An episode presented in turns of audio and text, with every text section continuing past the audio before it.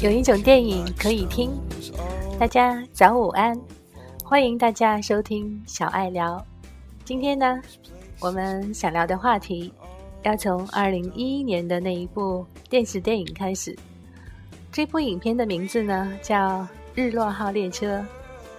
我想，呃，听到这里呢，喜欢 Samuel Jackson、喜欢 Tommy Lee Jones 两位老戏骨的朋友会会心的一笑。影片当时一经推出呢，就吸引了很多很多的影迷，包括小爱我自己，因为它真的是很特别。从头到尾呢，这部影片呢都是一个单一舞台剧式场景的设置，而且呢，影片的故事整体下来只有两位演员，对，就是我们刚才提到的两位老戏骨 Samuel Jackson 还有 Tommy Lee Jones。呃，两位老戏骨呢，他们一直不停的在飙戏，在碎碎念，满满是台词的一部电影。可是呢，全片下来呢，你也不会觉得说，呃，好像非常的单调，而且非常的封闭。呃，反而呢，你会因为它的内容而觉得说，嗯，很深刻，而且呢，观影的感受是非常的丰满而立体。那无独有偶呢？在去年，在台北国宾剧院的剧目厅，呃，小爱呢有幸又碰到了另外一场电影的呃首映式。当时这一部影片看下来呢，我想有一个词可以来形容，就是 breathtaking。呃，影片其实和《日落号列车》呢有一点相似，就是它也是只有两位演员，两位主要的演员，可是呢。这一次，这部影片的决胜点呢，不再是台词，而是奢华大气上档次的视听技术。卡梅隆大师呢，曾经评价这部影片说：“这是史上最赞的太空片。”真的是非常的认同他的这个很高的赞誉。呃，记忆中的太空片呢，其实总是非常的容易成为影史上的经典。那这一次呢，这一部影片，对，其实所有的人都猜到了，这一部名为《地心引力》的科幻巨制呢，它也的确是散发了非常大的吸引力，吸附了全世界各国的影迷。那我想，在昨天刚刚结束的第八十六届奥斯卡的颁奖礼上呢，这一部影片也是非常非常的惊人。呃，他狂夺了包括最佳导演、最佳视效、最佳音效、最佳剪辑等等在内的七项大奖。所以说呢，真的是呃，从技术上来讲是惊为天人。在我想，呃，在太空电影的历史上，在世界电影的历史上呢，《地心引力》毫无疑问的又留下了非常深刻。隆重的一笔。那这一部影片的导演呢？呃，他不是美国人，他在墨西哥出生，名字叫做阿方索卡隆。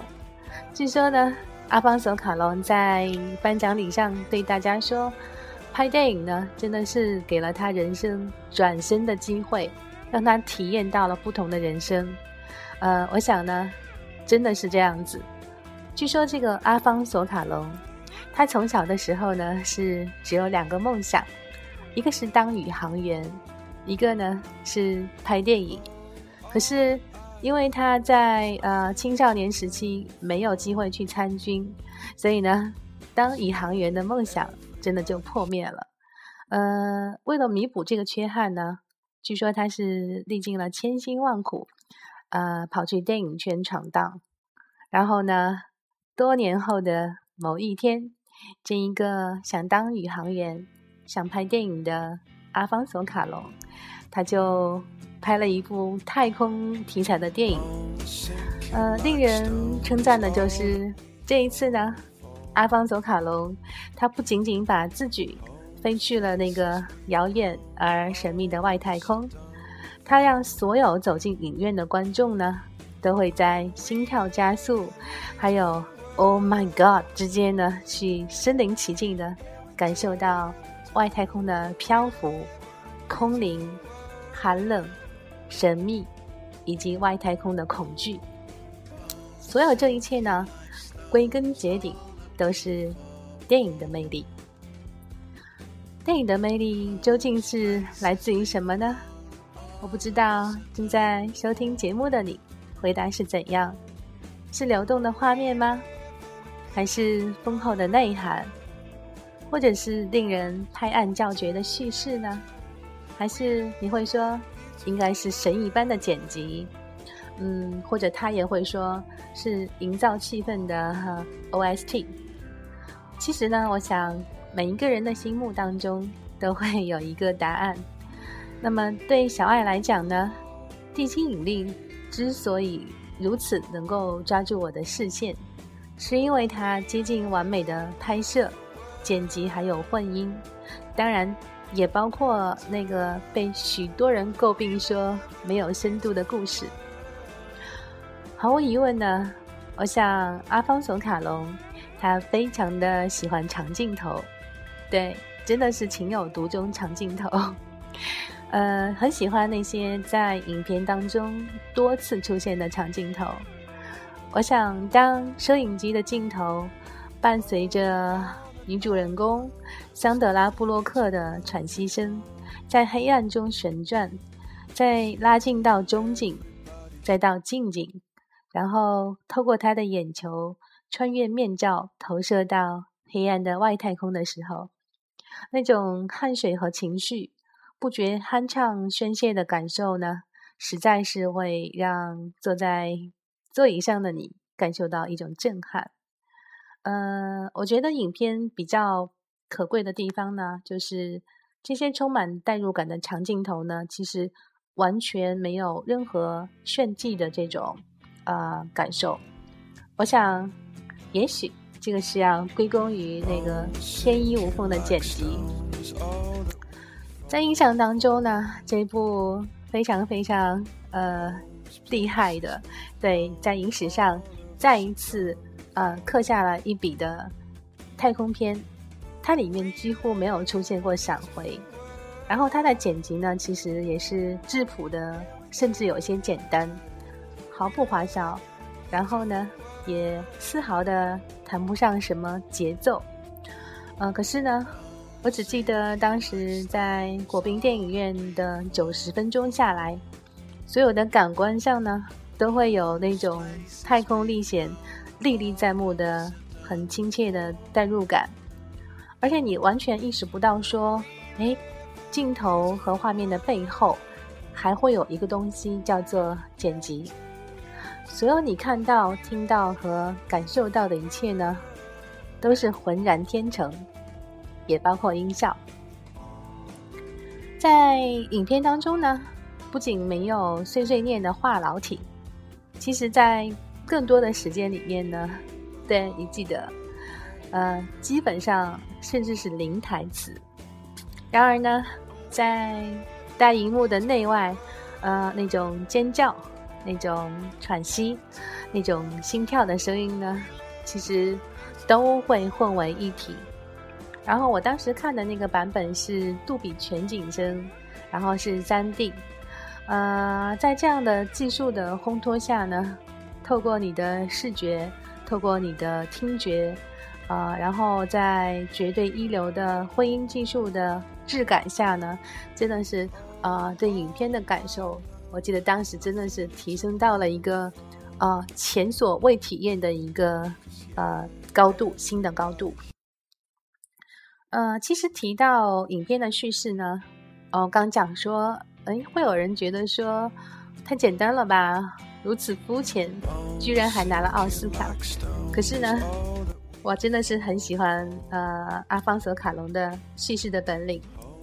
呃，我想在有人抱怨剧本不堪一击的时候呢，想一想，有人居然能够把这么简单、简单到极致的一个太空求生的故事，里面只有两个演员，然后呢，其中还有一个演员提前退场，对你懂的。呃，在这种近乎单一的太空的拍摄背景下。在如此寡淡的台词的背景下呢，能够拍完一个九十分钟的故事，而且呢，不会让你觉得说有呃跳出画面、跳出电影的感觉，呃，真的是很厉害。我觉得能够做到这一点呢，就说明阿方索卡隆他在叙事方面呢也是非常的擅长，至少。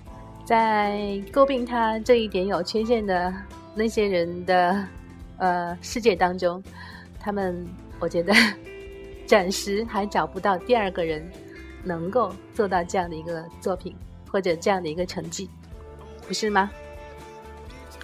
嗯，从那天国宾电影院的剧目厅出来之后呢，呃，我记得当时手里面是有很多的汗，就是不知不觉的就感觉。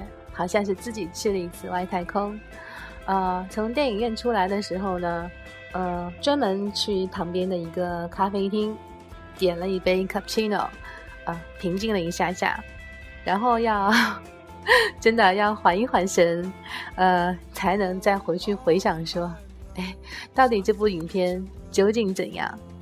嗯，我真的是很感谢《地心引力》这一部电影，很感谢。阿方索·卡隆这个导演，然后也非常感谢所有台前幕后啊，负责技术、负责制作的这些电影界的啊骄子们。